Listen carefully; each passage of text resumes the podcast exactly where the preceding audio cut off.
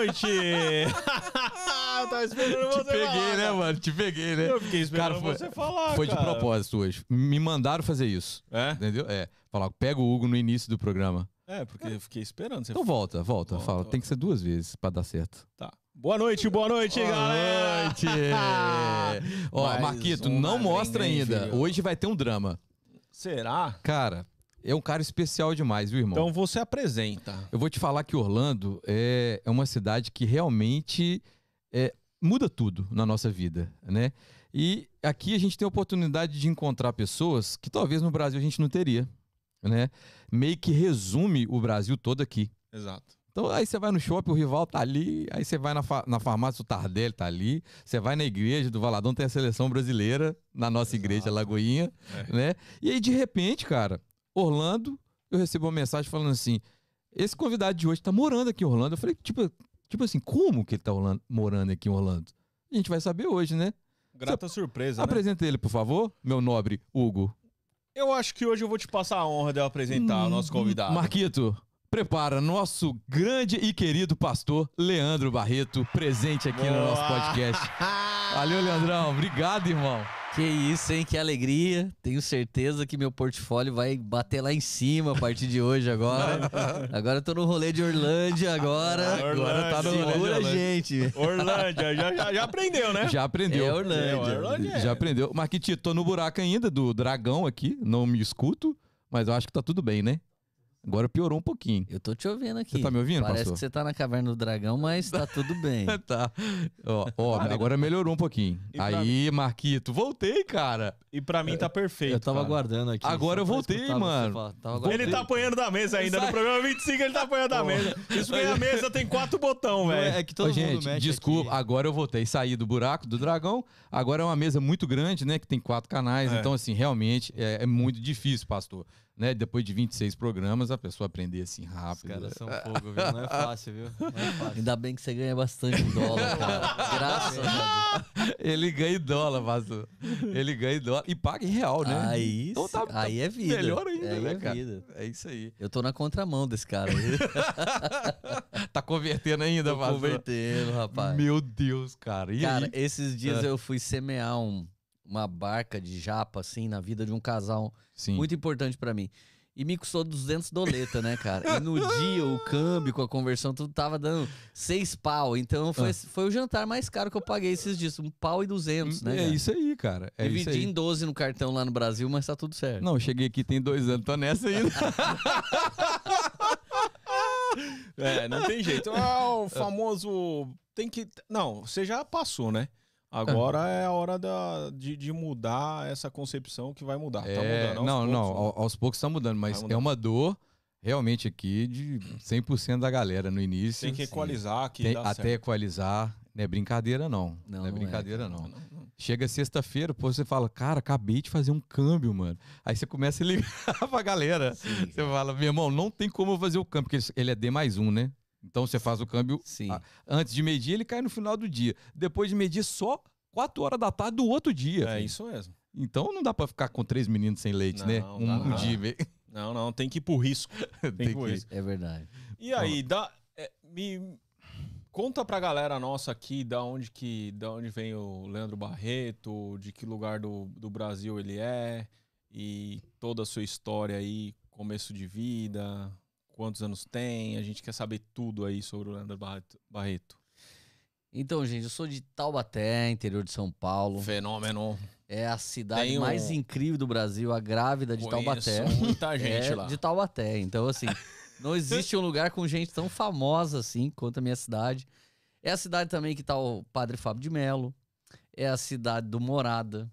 É a cidade da Fabiola Melo, André Aquino. Tem bastante gente Tem. Tem. importante no evangelho hoje a partir de Taubaté. Eu posso só mandar um abraço pra um amigo de Taubaté que tá assistindo Pode, a gente? cara. Cara, Flavão, Flavão é um dos sócios do Spani Atacadista. Flávio, um beijo e um abraço pra você. Flavão que tá com casa aqui, tá assistindo na gringa todos os episódios Que legal. e ele tá chegando, tá chegando pra cá também. Tem que passar tomar um tempo café com aqui. o Taubatiano com o Taubatiano. Vai, cara. vai, vai Cara, tomar. Eu, te- eu então, tenho grandes Flavão, um abraço. também É mesmo? É? Mar- O Marcão, dono da Jovem Pan lá, é um parceiraço meu. Sempre foi um parceiraço que meu legal, lá em cara. Taubaté. O próprio Finson. Finson mora em Finson é Taubaté. de Taubaté? Alô, Finson. Finson, Finson. Finson, é fenômeno do Taubaté. YouTube. Taubaté não é brincadeira, não, cara. É um Não, celeiro de gente inteligente. É não, mas prossiga, desculpa, o microfone Que- é seu, que- hoje a gente tá te cortando. Que isso, cara. Cara, eu sou de lá, na verdade, eu nasci em Tremembé, cidadezinha do lado, onde todo mundo que vai preso vai para lá. Então, assim, tem uma passagem na Bíblia que diz: pode vir alguma coisa boa, né? De, de Belém. E, na verdade, pode vir alguma coisa de Tremembé. Tem vindo bastante coisa boa, graças a Deus. Bom, minha história na cidade é o seguinte: é, sou filho de barbeiro, que é filho de barbeiro. Sou o primeiro da décima. Sou primeiro da terceira geração, o décimo terceiro cabeleireiro de uma família de 18. Então, depois vocês fazem a equação aí de novo. Fiquei perdido. Resumindo, o tataravô cortou o cabelo de Dom Pedro. Exatamente, cara. Fizemos trança na Princesa Isabel e por aí vai. E na minha família, você morre fazendo isso. Mas no meio do caminho eu tive uma história de conversão, transformação e de repente minha história ficou legal e a galera queria ouvir um pouco mais sobre isso. Então eu acabei me tornando ah, pastor, porque eu me converti no meio do rolê assim que eu vivia como empreendedor, como gestor do meu negócio cabeleireiro. Eu tive uma vida errada, uma vida de vícios e de repente tive uma conversão brusca. E nessa conversão eu fui é, para a igreja e de repente meus clientes começaram a aparecer no meu salão de cabeleireiro e perguntar como é que você mudou de vida, como é que foi isso, como é que foi essa transformação. Então a gente ganhou uma história ali na cidade, notoriedade. E eu comecei um ministério porque na verdade eu já era pastor nessa e de repente eu comecei uma reunião no meu salão de cabeleireiro para quem amava Jesus, mas não queria ser crente, não queria ir para a igreja, não queria religiosidade. Essa reunião hoje está indo para 14 anos e tem mais de 3 mil pessoas que fazem parte dessa reunião. Acabamos nos tornando uma das maiores, se não for a maior igreja da cidade. Mas na verdade eu era só um, um cabeleireiro, cara. Eu não tava pensando em fundar nada e começar nada. Mas como eu me converti, Deus transformou minha vida e ali eu cresci no ministério, acabei me tornando pastor. Então eu comecei uma missão urbana e essa missão acabou empoderando muita gente na sociedade. Então a gente pegou muita gente que era órfão, ah, filho só de mãe, e ele tinha de repente uma família desestruturada, ou filho só da avó, abandonado pelos pais. Hoje os caras são pai de família, empreendedores e vários business da cidade nasceram a partir da pregação do evangelho que nós fizemos, porque a gente acredita muito numa igreja para fora das quatro paredes. Então, dali também saíram youtubers, dali saíram ministérios de música, então eu tive que sair de Taubaté para explicar o que estava acontecendo lá. Então, na verdade, o testemunho da galera me catapultou para a nação brasileira e agora para as nações. E tô aí em Orlândia, mandando meu currículo pro Valadão para ver se eu trabalho lá de pastor Meu de Deus do jovem. céu. Alô, Valadão! Pastor, é, a gente pode voltar um pouquinho, é, até eu queria ouvir mesmo, eu não conheço, é, o seu testemunho antes de converter, é, cabe aqui Cabe, falar e cabe, a gente falar fala pra tudo. galera? Você- falou que teve uma vida um pouco... Cara, é, com, com 11 anos de idade, meus pais eram líderes da renovação carismática católica. E eu tinha uma irmã que tinha paralisia cerebral. E essa minha irmã foi negligenciada por um médico que praticamente matou ela. Ela ficou 15 minutos morta. Quando ela voltou, ela voltou sem ouvir, sem enxergar, sem falar. E ela vegetou por quase 10 anos. Isso gerou uma revolta muito grande. Então, enquanto os meus pais investiam na igreja, em ministério, e eles tiveram um grande grupo na renovação carismática católica, eu tinha uma rebeldia por causa daquilo, mas ao mesmo tempo era sem causa. Filho de boa família, classe média, bem sucedido, educado. Então eu era um cara que falava: benção, pai, benção, mãe. Mas daqui a pouco, com 11 anos de idade, comecei a experimentar drogas, comecei a experimentar várias coisas. E até 20 anos de idade eu fui acelerando naquilo que a gente chama de vida louca. E com 20 anos, no dia 19 de agosto de 1999, eu faria 20 anos. E mais pela manhã eu tentei dar fim na minha vida, tentei o suicídio por três vezes. Sério? E à tarde eu tive uma conversão sobrenatural. Eu nunca ia ser cristão, nunca ia ser crente católico, nada. Eu era um ateu. Mas minha mãe sempre orava por mim, meu pai sempre me evangelizava e de repente eu tento suicídio pela manhã porque o vazio era grande em mim. Então naquela época eu tinha banda de heavy metal, fazia parte da galera da cidade, tudo quanto é festa a gente fazia parte. Então era um cara feliz, era um cara alegre, não tinha motivo nenhum para querer me matar. Mas o vazio que eu tentava preencher com tudo quanto é tipo de coisa, com doideira, com, com sexo, com curtição, bebedeira e drogas, etc. Aquilo era um vazio que só podia ser preenchido. Hoje eu sei por quem. Só pelo Espírito Santo. Mas eu fui testando de tudo e chegou um dia que eu acordei, era dia do meu aniversário, cara. Eu acordei e falei, meu, eu só tô fazendo coisa errada, mas eu ainda sou um cara educado, eu, eu era um bom cabeleireiro. Então, por exemplo, sua esposa fazia cabelo comigo, deixava ela super loira, você me dava uma super grana, só que daqui a pouco você me via na balada bem louco. E chega, ia chegar uma hora que você ia falar, Lê, como é que minha esposa vai no seu salão, cara? Você é vida louca, mas eu não era. Entendeu? O meu dia a dia era de trabalhador, eu nunca fui bandido, nunca caí nessa de criminalidade, mas trabalhava muito, mas ao mesmo tempo queria preencher o vazio. Então eu comecei a me perder, não consegui mais administrar essa vida dupla, de conseguir ser um profissional, ser ético, ser um cara cheio de moral, mas ao mesmo tempo querer ser um cara da curtição. Curtiu estrutura exacerbado. Ô, estrutura, nós fundamos a estrutura, eu né? Sei, eu conheço o Zé, conheço todo mundo lá, o pai, todo mundo. Pô, vocês são de é Taubaté, velho. Não é possível. É a balada. É a Ah, balada, foi que era das- o maior jovem. É, uma das maiores baladas de Taubaté. É. Quase que virou igreja lá. Quase que virou a nossa igreja nessa, dessa balada. Mas aí um supermercado acabou chegando lá. Foi o Spani, não? Não, não foi, não foi. O Spani tá em todo lugar, mas Tá. ali era pequeno pro Spani. Ah, o Spani, é, Spani é mais forte. Mas aí, gente, eu peguei. Eu não acreditava em conversão, né? Então, de repente, eu tentei isso pela manhã, à tarde, entra um cara no meu salão de cabeleireiro e assim, eu não sei se todo mundo que acompanha o podcast tá ligado o que, que é isso, mas o cara chegou falando da minha vida. Ele chegou, segundo nós cristãos, profetizando. E ele falou: Cara, você ia morrer com uma faca enfiada na barriga. E hoje Jesus quer mudar a sua vida. E meteu a mão na minha cabeça. Naquele dia eu nunca mais fumei, bebi, cheirei, nunca mais fui vida louca. Isso tem 24 anos quase. E aí eu tive um testemunho, cara, que é o que os crentes adoram, né? Um testemunho louco. Daqui a pouco eu fui na rádio pirata, na rádio normal, não tinha YouTube, não tinha nada. Daqui a pouco eu tinha pregado em umas 300 igrejas, eu, sete anos de conversão, eu já tinha pregado em umas 300 igrejas. Pentecostal, né? O pentecostal tradicional. Então eu fui aprendendo que paz que você dá em qual lugar. Em Pôs a como você se Com gravata, sem gravata, com a tatuagem pra fora, pra dentro, tudo quanto é jeito. pra assinar o contrato pra Jesus, a gente fazia qualquer negócio. Ai, meu Deus, cara. Só que aí minha história ficou meio assim, a, a galera que primeiro me rejeitou, rolou uma cristofobia, né, cara? Tipo, você se converte, seus amigos, ah, cara, sai fora, agora você é o Bíblia, agora você é o, não tem o cheque pra ir na sua igreja, um monte de tipo de zoeira. E de repente, quando alguém se depara com o fundo do poço, como eu cheguei, o cara começa a te procurar porque você já faz um tempo que foi transformado. Então, eu não precisava nem evangelizar. Os caras vinham cortar cabelo comigo, os caras já iam, ô, cara, como é que você mudou de vida? Como é que Deus fez isso? E de repente, eles iam para a igreja, mas eles não conseguiam ficar lá.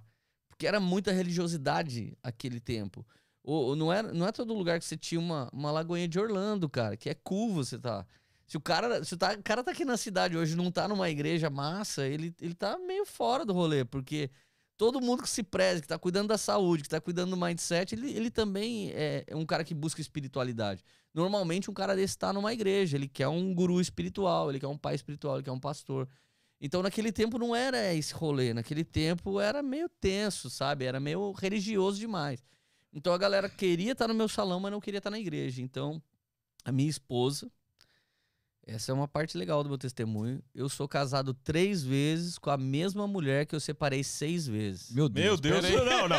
Conta aí, por favor. Isso daí você tem que explicar. Pera aí, né? Lê, pera aí, Lê, Não, pera aí, Lê, Calma, calma, calma. Cara, Bom, vamos fazer a conta de novo. olha, esse podcast não é aquele que você vai manjar de empreendedorismo nem de administração, mas de não fazer caca na vida é nesse podcast que você vai aprender.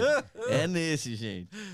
Cara, foi assim, eu eu ela era de uma igreja, é, não, não vou falar o nome dessa igreja, mas ela era muito religiosa. Então eu comecei a namorar com ela e ensinei ela a usar droga. Daí ela desandou e começou a curtir a vida. Só que quando ela começou a curtir a vida, eu me converti. E no que eu me converti, ela falou: Cara, sai fora. Eu casei com um cara muito louco, não casei com, com um crente. Então vai se ferrar, não quero mais falar com você. E aí ela me mandou embora de casa. No dia da minha conversão, eu ganhei um grande presente. Deus transformou a minha vida, mas eu perdi meu casamento. E, e daí, é, ali já acabou meu, minha, pela primeira vez meu casamento. Eu me casei em 1999 e me separei em 1999 mesmo. Então eu fiquei uns dois anos separados. E aí a gente voltou uma vez, não deu muito certo. E em 2001 a gente voltou de novo e nós casamos pela segunda vez. E aí de 2001 até 2007, que foi o nosso terceiro casamento, a gente se separou mais algumas vezes. Foram seis separações. E no meio disso, eu ia tendo filho com ela, né? Então eu tive filho. Eu tive filho antes de casar, 17 anos tive filho. Hoje ela tem. Você tem um filho de 17 anos? Eu tenho. Eu, não, eu, Ah. com 17 Ah, anos. com 17. eu tive uma filha. Então você tem uma filha hoje com 25 anos. 25? É, faz, ela faz 25 de setembro. Meu Deus. E eu sou vô, gente. Ah, mentira. Fenômeno. Sério? Sou vô. Minha netinha tem 3 meses. Olha, cara. isso, cara? Cara, quando eu peguei ela no colo, eu olhei no rostinho dela e falei assim: vem com. Com o titio. Daí minha filha falou: Você não vai falar isso com ela, não. Eu falei: ah, Vem com vô. Daí eu olhei pra minha mulher e falei: Amor, sabe o pior? Ela falou: O quê? Vou ter que dormir com a avó agora. Mano, é, é, é ruim ser vô, cara. Assim, Lê, você- cara, você é vô, Eu cara. sou vô, cara. Meu Deus, cara. Não, é ruim e é bom, né? Porque ele tem uma filha de 25 anos, é um cara novo. É. E tem uma neta, sendo um cara novo, ele vai curtir a neta pra É, cacete, velho. é. Sim, É. não, com certeza. Mas é, é meio denso, assim, né? Você, você esperava ter bastante cabelo branco É, pra você cara. ser vô, né, cara? Mas assim, É. nessa bagunça toda, eu também tenho um filhinho de um ano e oito meses, Sim, entendeu? eu- tenho uma de Nossa 25, senhora. uma de 25, uma de 10, uma de um, um de um ano e oito meses E uma neta e de uma três. neta.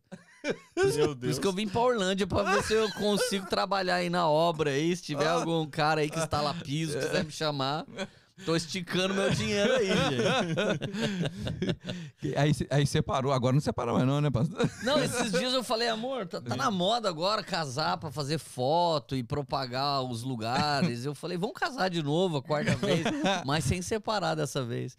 E aí, pra ajudar, cara, assim, nossa história dá uma mega biografia, né?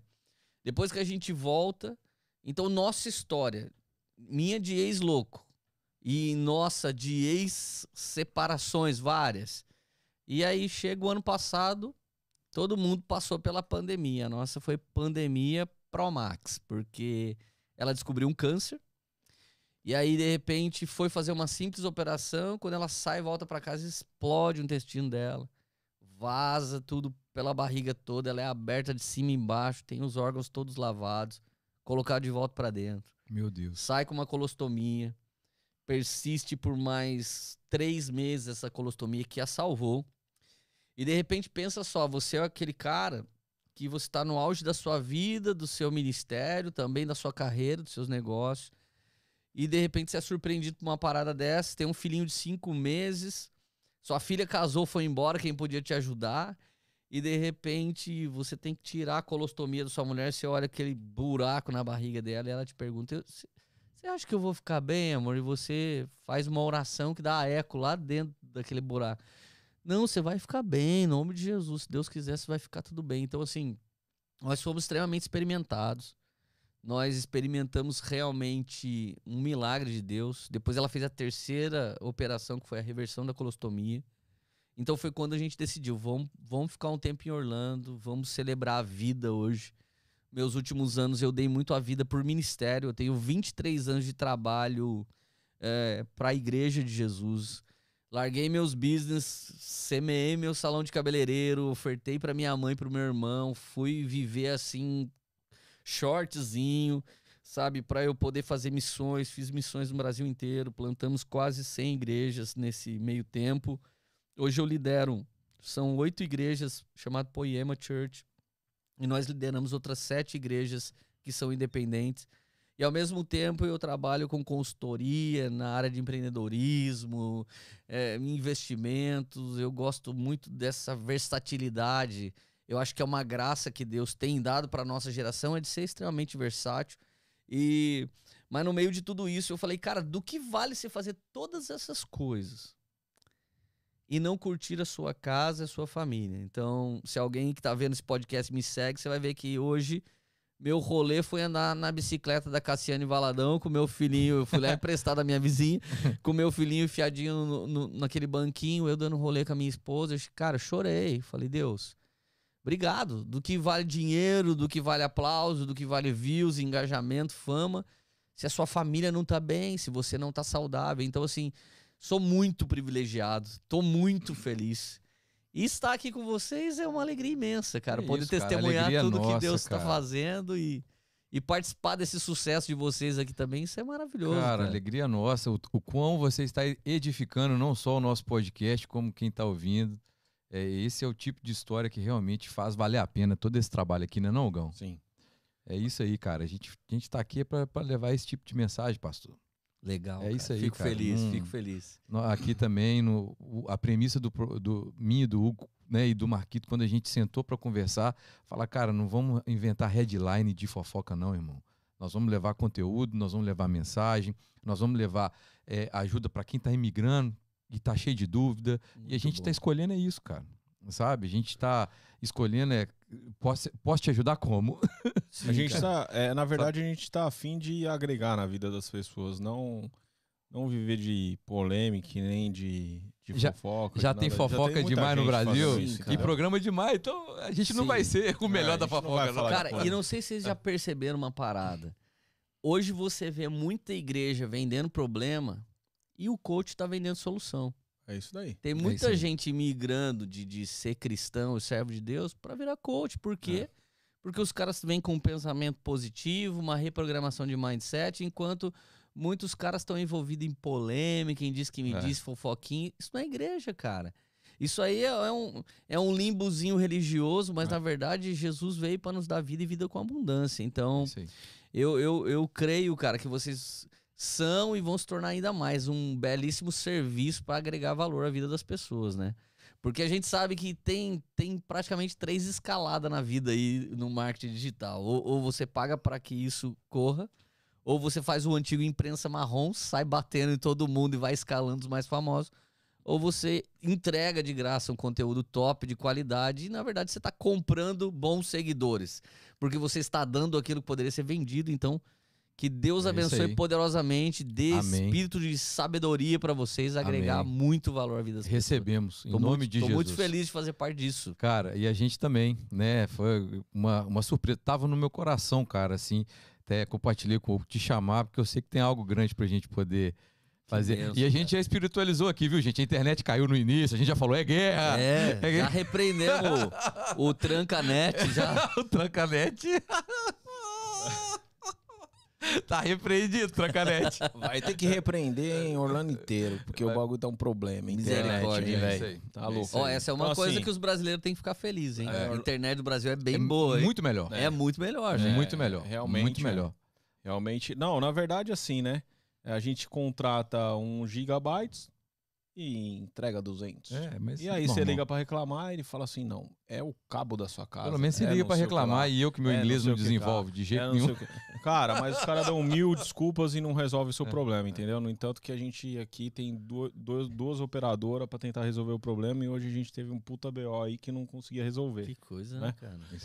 Me fala uma coisa, eu, eu como num, como falamos, como falamos no início, a gente eu, eu não no estudo, a gente não na maioria na sua maioria das vezes a gente é, um, é, é sempre um papo descontraído. Como que é pra você? Porque eu vi que você é um cara bem solto no sentido é, de religiosidade pra, e eu me identifico muito com isso, porque eu acho que tem que desmistificar muita coisa que acontece, né? Que muita igreja mistifica e não tem necessidade nenhuma de fazer isso, porque eu acho que é bem é simples, claro e é fácil de ser enxergado que você precisa é, se, de alguma forma se policiar espiritualmente e procurar a Deus, né? Sim. E como que é pra você esse monte de hoje de, de rótulos de igreja que tem? Que tem um monte de rótulo hoje, um monte de coisa que no fundo, no fundo leva pro mesmo lugar, né? Sim. Então, assim, como que é isso hoje pra você? Que você é um cara, como o Valadão também é, um, é, um é uma pessoa bem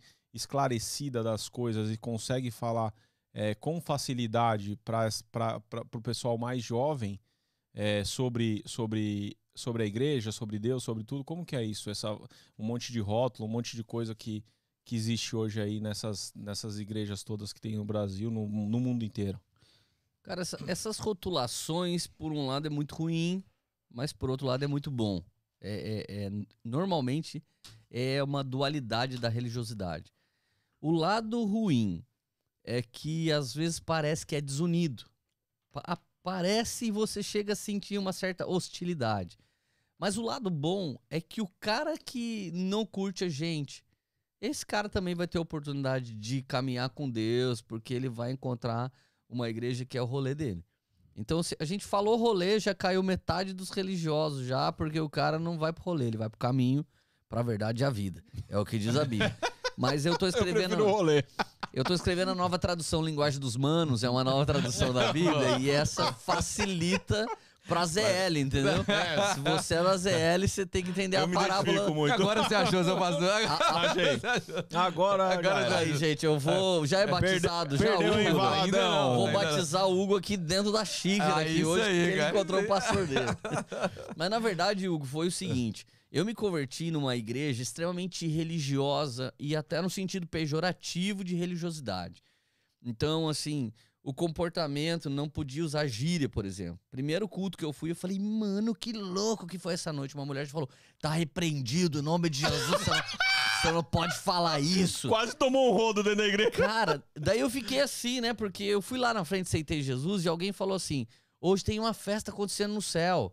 E, cara, daí rolou uma festa no céu. Eu falei, pô, todo mundo é minha família, olha lá, todo mundo é sua família. Daqui a pouco eu falei um negócio errado, a mulher quase me bateu. Daí eu pensei comigo, cara, virei família mesmo, parece a minha tia, estressada, essa, essa tiazona. Mas aí o que acontece? Eu comecei a perceber, eu ouvi um grito da sociedade. Eu sou um dos precursores da igreja emergente no Brasil. Nós descomplicamos muita coisa do evangelho que não foi complicada por Jesus e nem por Deus. Mas nós tínhamos traduções bíblicas que chamavam o jovem de mancebo, cara. Muito tempo eu não sabia se mancebo era um palavrão ou se mancebo era um adjetivo, o que que era, porque o inspetor de aluno da minha escola, quando eu fazia uma coisa errada, ele gritava, mancebo! eu falava, cara, que parada que é essa, né? Então, por exemplo, você imagina, o pastor vai fazer um casamento, ele chama o casal de nubentes. Como que, que, que é nubentes, cara? Eu não consigo entender, né?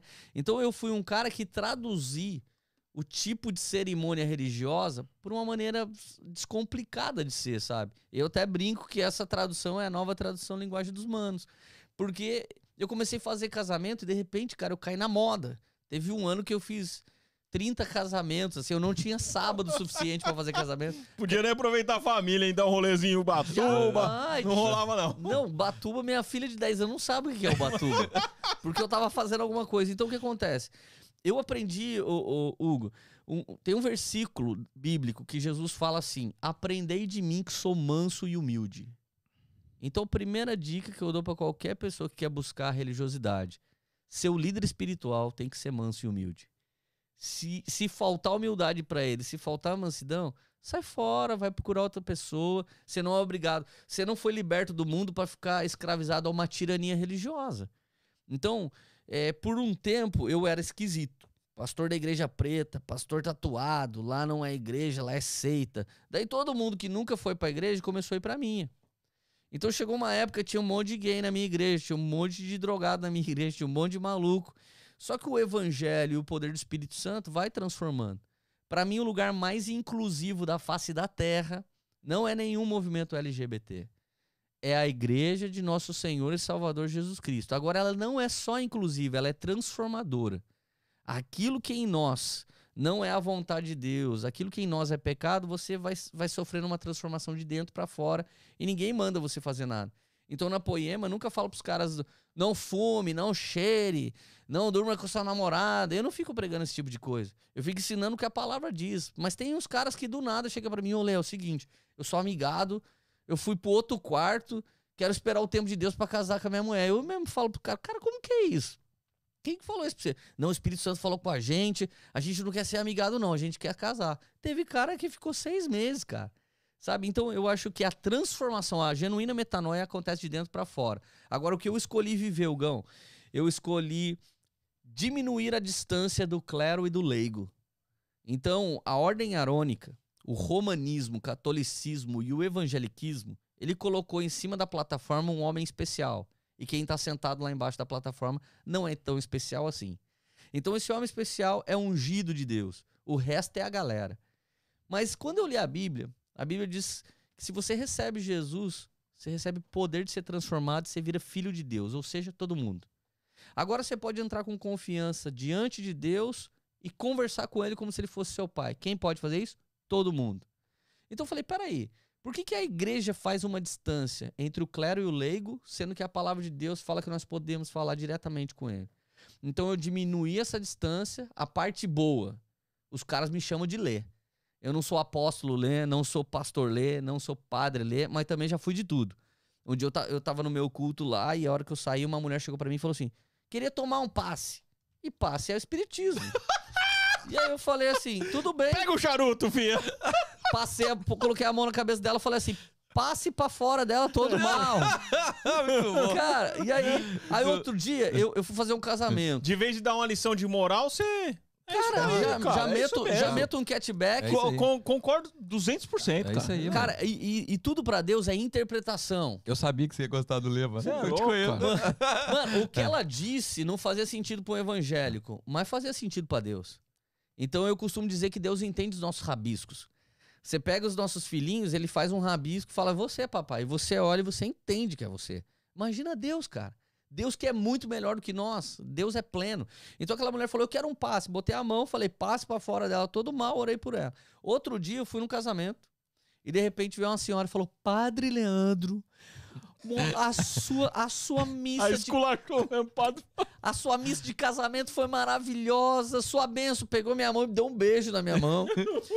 um dia, a médica da Ana Maria Braga, uma grande de uma médica em São Paulo, quando ela ficou sabendo que eu era pastor, ela beijou minha mão, um costume católico. Então, assim, cara, eu, eu faço qualquer coisa para fechar um contrato para Jesus. Não, inte- não interessa a linguagem, interessa a interpretação espiritual para mim.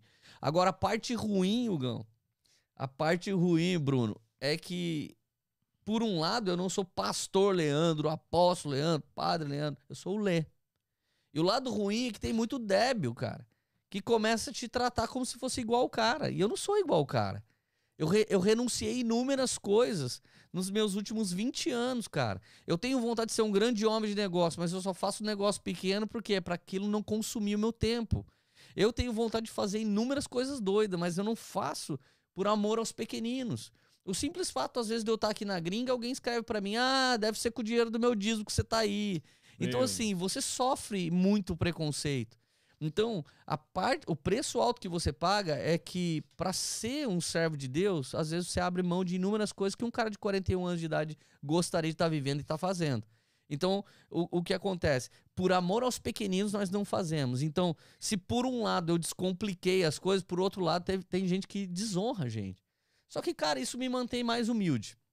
Se alguém me dá uma massacrada, eu falo, Jesus, eu te ofereço isso aí, tá tudo beleza. Se eu não te conhecesse, meu lugar era esse mesmo, eu era um drogado, fui transformado por Jesus, tá tudo beleza.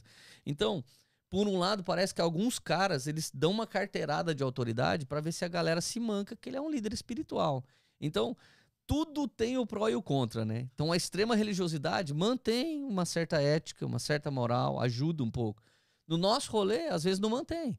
Às vezes uma menina que é muito louca, ela entra na nossa igreja e leva uma que estava andando em santidade para loucura de volta.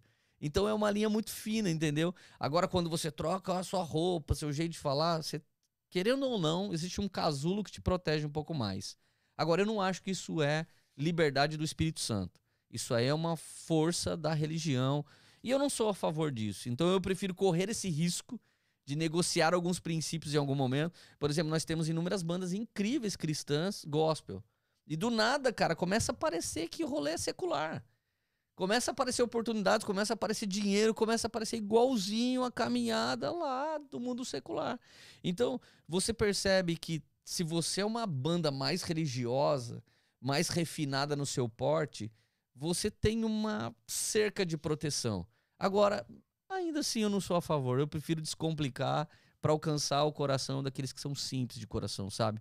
Mas é um preço alto, então eu não acho que eu tô fazendo a coisa mais certa do mundo, mas é a coisa que me traz paz, que excede todo entendimento. E talvez alguém esteja fazendo uma coisa religiosa que também é para Deus, e talvez alguém esteja fazendo uma coisa cheia de liberdade como a minha e não é para Deus. E às vezes tem algum religioso que é um hipócrita e também não é para Deus, então quem julga isso é Deus e, e é isso aí. Cara, eu acho assim, na minha concepção, né? Eu não, não sou frequentador de, de igreja, porque na minha concepção a minha igreja é, é minha casa, minha família, é meus amigos, porque não adianta nada eu ir lá no domingo, assistir o culto, assistir a missa, o que for, e sair de lá na segunda-feira começar a fazer um monte de cagada, ao invés de valorizar quem tá junto comigo diariamente ou dentro da trazer paz para dentro de casa, fazer tudo diferente.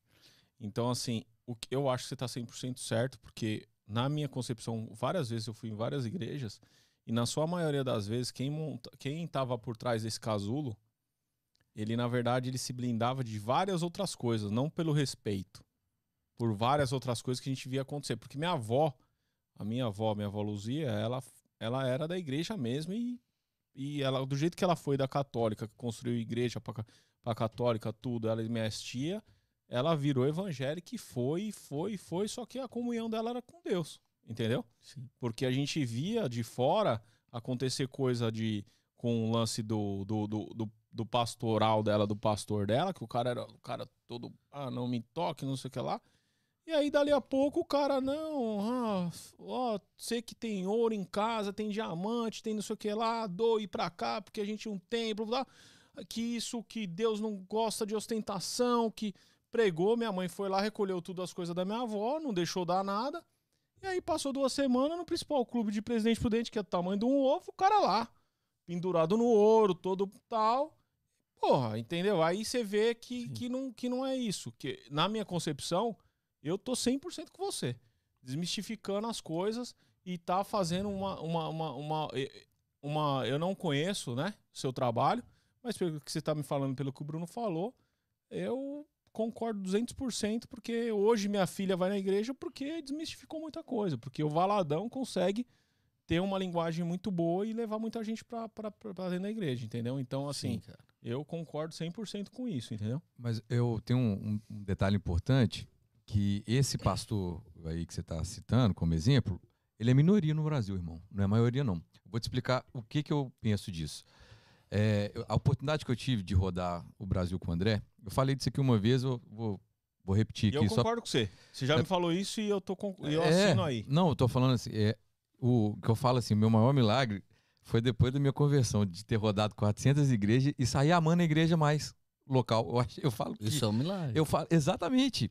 E, e eu só fui entender depois. Por quê? Porque a maioria das igrejas no Brasil são igrejas de cidades pequenas, porque o Brasil é, tem 27 cidades grandes e 4.200 cidades pe- pequenas e médias. Então a grande maioria das igrejas são igrejas pequenas, locais, né, com o pastor local, muito sério. Sim. E a grande maioria com muita dificuldade. Sim. E eu tive a oportunidade de conhecer muito mais igreja pequena, com dificuldade, na fé, o cara ali mudando, é, fazendo, transformando o bairro, transformando uma cidade pequena, no dedo mesmo, na raça ali, do que esse tipo de pastor picareta que você, que você citou. Sim. Então a gente não pode generalizar o trabalho da igreja, porque eu acho que a igreja brasileira, se pegar como um todo, ela é vencedora, cara, porque é muito difícil. Sim. É muito difícil ter uma igreja no Brasil hoje. São poucas que têm uma ascensão nacional, são poucas que são igrejas grandes, Sim. assim. A grande maioria é pequena, de gente simples, com muita dificuldade.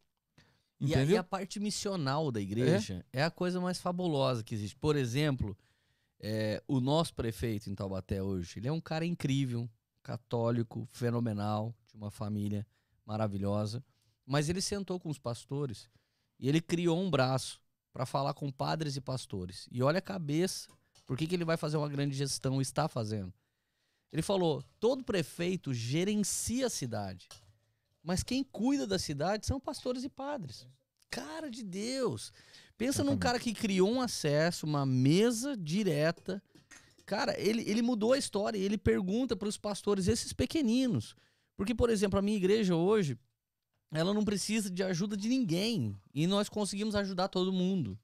Nós não somos uma igreja rica, mas a gente entendeu o que, que é a missão do cristão. A missão do cristão é amar a Deus e amar o próximo. A missão do cristão é o seguinte: você fica sabendo que alguém tem problema, você não tem que falar pro seu pastor que o cara tá com problema. Você tem que solucionar o problema do cara. Se o problema é de ordem espiritual, chama o pastor para orar. Mas se é de ordem financeira, a gente tem a oportunidade de semear na vida do cara. Então, esse esse é, prefeito, ele, ele pediu para os caras, vão usar os lugares que a gente tem. A gente banca quadra, a gente banca zelador em determinados lugares, em creches. Nós temos vários setores que a gente pode usar. Mas diz para mim o que, que vocês precisam. Cara, é um cara que foi ouvir as pessoas certas. E de verdade, quem deu esse passo outrora foi a, foi a, a nova direita brasileira e agora a esquerda que sempre foi resistente à igreja está querendo dar um passo lá mas eu estou dizendo isso porque a igreja ela não é de direita nem de esquerda, ela tem uma visão da terceira margem. É para que aconteça aqui na terra como é no céu. Então tem muita coisa da esquerda que é bíblico, ajudar o pobre. Ah, tem muita coisa da direita que é bíblico, conservadorismo. Agora, as duas não estão certas acerca da doutrina. E a doutrina é o Pai Nosso. Que eu, Hugo, o Bruno, nós possamos fazer aqui na terra como é no céu. Nós deveríamos trazer esperança para as pessoas. Então, eu escolhi de antemão ser legal e se alguém me passa para trás é problema dele, vai pagar por isso. Então, Exatamente. isso daí, eu, sou, eu, é, isso aí. é isso aí. É isso aí. Eu, eu, concordo com você plenamente nisso daí, 100%. Eu só, eu só falei de, desse lance aí todo porque eu vejo que ele, Não, né, eu, eu entendi. a obra dele é uma obra que é diferente, entendeu? De recuperação Mas eu, e clara de muita, de muita sim, coisa, eu, desmistifica, entendeu? Eu entendi a importância, a importância de congregar. Então, assim, isso na minha vida, particularmente falando, é, se eu não vou na igreja, eu já falei disso, né? Já, com você. Então, se eu não vou, realmente me faz falta, né? Eu tive uma ausência agora, os meninos não estavam conseguindo é, identificar. Eu falei, não, cara, isso aí tá. Eles vão ter que ir de qualquer jeito né? Assim, os meus filhos são pequenos, eles não estavam ficando no daycare, então não estavam conseguindo assistir o culto. Eu dei uma relaxada, fiquei dois meses aí na igreja.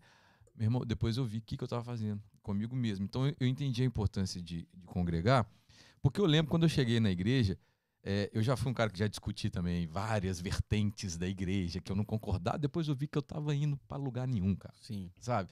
Porque eu, eu cheguei na igreja completamente destruído, na igreja da Lagoinha, em 2012 em Belo Horizonte, completamente destruído, psicologicamente, sozinho. Sozinho. E eu ia sexta-feira para a vigília do pastor Joaquim, que até hoje ele está lá, tem uns 80 e poucos anos. Até hoje, sexta-feira, ele faz a vigília ali na, naquela, na capela, embaixo ali do templo central ali. Sim. E aí eu ia para lá e ficava a noite inteira lá. A noite inteira, durante seis meses sozinho. Saí, saí da balada, literalmente fui pra vigília. E ficava lá. E a galera achava que eu tava na balada ainda, que eu tinha vergonha de falar que eu tinha virado crente. Aí fui para lá. E eu fico lembrando até hoje de como que eu cheguei. Lá eu conheci minha esposa, lá eu casei, lá eu tive milhares de situações. Milhares de situações. Mas por que a igreja estava lá? Você está entendendo? E aí eu, eu aprendi, eu entendi que tem que bater em mim e sair de mim para o próximo. Eu não posso ficar enraizado na igreja, sabe? Mas o que a igreja me curou, eu tenho que ser ponte para curar alguém. É só isso. É só isso. Porque se eu ficasse enraizado na igreja, eu iria adoecer de novo. Mas congregar não quer dizer enraizar. Entendeu? Então, eu, hoje eu vou, congrego com a minha família, faço o que eu posso, faço o que eu posso, mas eu preciso congregar, porque lá, cara, pode estar tá acontecendo através da minha vida uma transformação na vida de alguém. Não, a todo momento você tem a oportunidade Entendeu? de fazer isso. Não Sim. precisa ser dentro da igreja. Você Sim. pode fazer em qualquer lugar. Não, é, isso, isso, isso também. Isso, isso daí, eu acho que assim, quando você vai congregar, você vai para você você dar uma conectada também, né? Você precisa conectar. Ah, mas eu gosto de igreja, quero ir. Posso ir não, na igreja? Não, não. Não, não, não. brincando, não, não, quando vai na igreja, você vai para conectar. Igual sim, eu fui a semana sim. retrasada, foi, foi bom, bom pra caramba pra mim, cara. Eu não tô falando. Cara, é, é, é, fantástico ir, congregar. E eu, eu, eu gosto. Eu ia, eu ia muito aqui na Adventista do Sétimo Dia do Pastor Rui, um cara fantástico, maravilhoso. Eu ia lá ver o Arinei falar, que eu adoro também ver ele falar, pregar. É muito bom.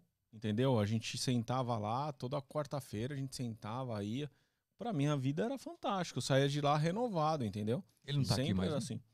O Rui não. Eu, eu não, eu não me inteirei o que, que aconteceu, mas ele tá no Brasil.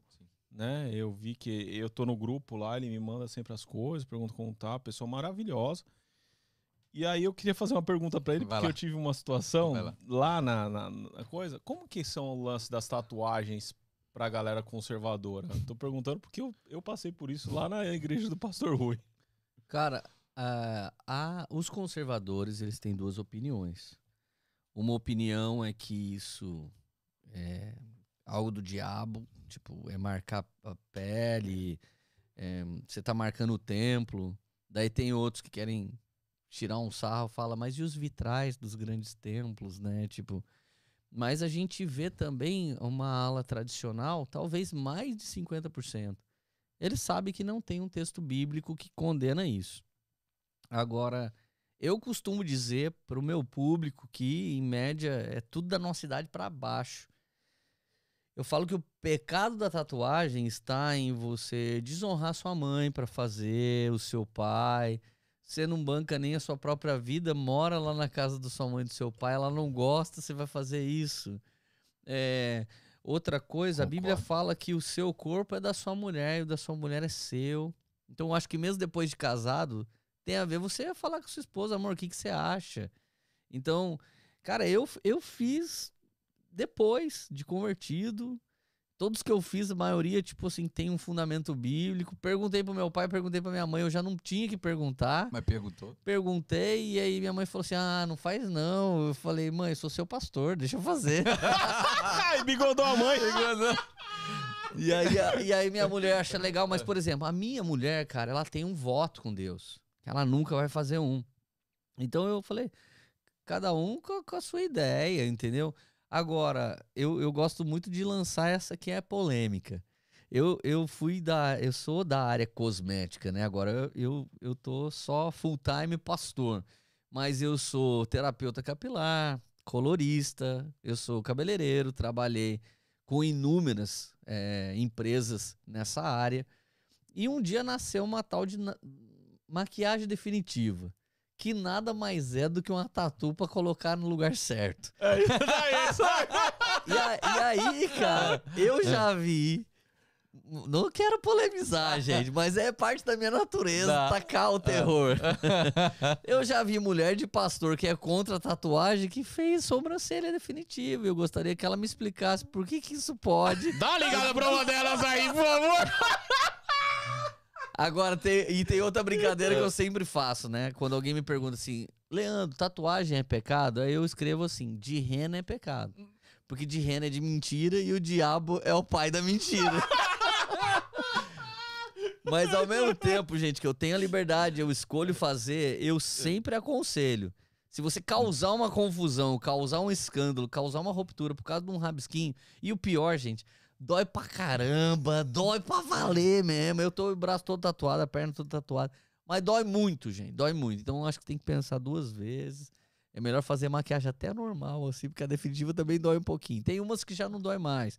Mas agora, eu acho que cultura é uma questão de, de, de, de cada um tem a sua. E, e a gente não pode ser profundo no que a Bíblia é raso. E muito menos raso no que ela é profunda. Então, por exemplo, você está tomando um vinho aqui enquanto a gente faz. A Bíblia não fala contra isso. A Bíblia fala de embriaguez. Sim. A Bíblia diz que se você for um pau d'água muito louco, daqui a pouco você está acabando com a sua vida, com a sua família. A, a Bíblia está dizendo que você vai desgraçar toda a sua vida. E aí tem cara que quer radicalizar no que a Bíblia não está falando profundamente, entendeu? Então, eu sempre procuro dar um catback nessa hora e fugir da polêmica. Agora, eu sou livre para entender as escrituras e também escolher o que eu quero viver. Então, eu escolhi fazer, minha esposa escolheu não fazer e a gente tem harmonia nessas duas escolhas, sabe? E mesmo assim, Eu fui pedir pra minha mãe, e a minha mãe falou assim: não, filho, não faz. Eu voltei pra casa ela, nossa, sua, sua tatu ficou bonita. Aí meu irmão, meu irmão muito louco que fez escondido, falou: é, ele que é o pastor é linda, é de Deus a tatu dele, a minha é do diabo. e eu falei: pior que a sua era do diabo mesmo. Você fez fumando maconha com um tatuador muito louco e ainda tatuou um demônio nas costas ainda. Isso é, não, do é, diabo. é, Aí aí, aí deu errado. Essa aí era tá do ruim. diabo, essa, essa aí era. É. Pastor, é, eu vou falar ler, né? Eu vou falar ler. Lê, lê, que que agora eu Lê, sabia. lê, aqui, eu fico mais à vontade. Lê, ó, Lê. lê. Tem um É. cara de pastor, gente, pelo amor de Deus. Lê, como que, que nasceu esse movimento é, profético dessa geração em adoração lá em Taubaté, cara? Que foi, foi assim, acho que um dos maiores movimentos que, o- que a nação já viu, né? Ou eu tô errado? Cara, o, a, a explicação é, eu acredito que é a mesma, sem querer ser bairrista, mas é a mesma que aconteceu em BH. A partir de um avivalista e de um avivamento, nasceu tudo que o DT fez, tudo que bandas saídas né, de, da grande BH fizeram. Então o Brasil foi tocado nos anos 90 por um mover que rolou a partir de BH. E tudo aquilo aconteceu a partir de um princípio bíblico. A Bíblia, é, Deus não ama aquilo que a gente chama de igreja como ele ama a questão do carral. Carral é uma palavra hebraica que significa família espiritual. Nós estamos numa mesa aqui hoje, nós não estamos numa igreja, mas nós estamos sendo igreja, onde dois ou mais estão reunidos em meu nome, estou no meio deles. Então a gente está sendo igreja com força aqui.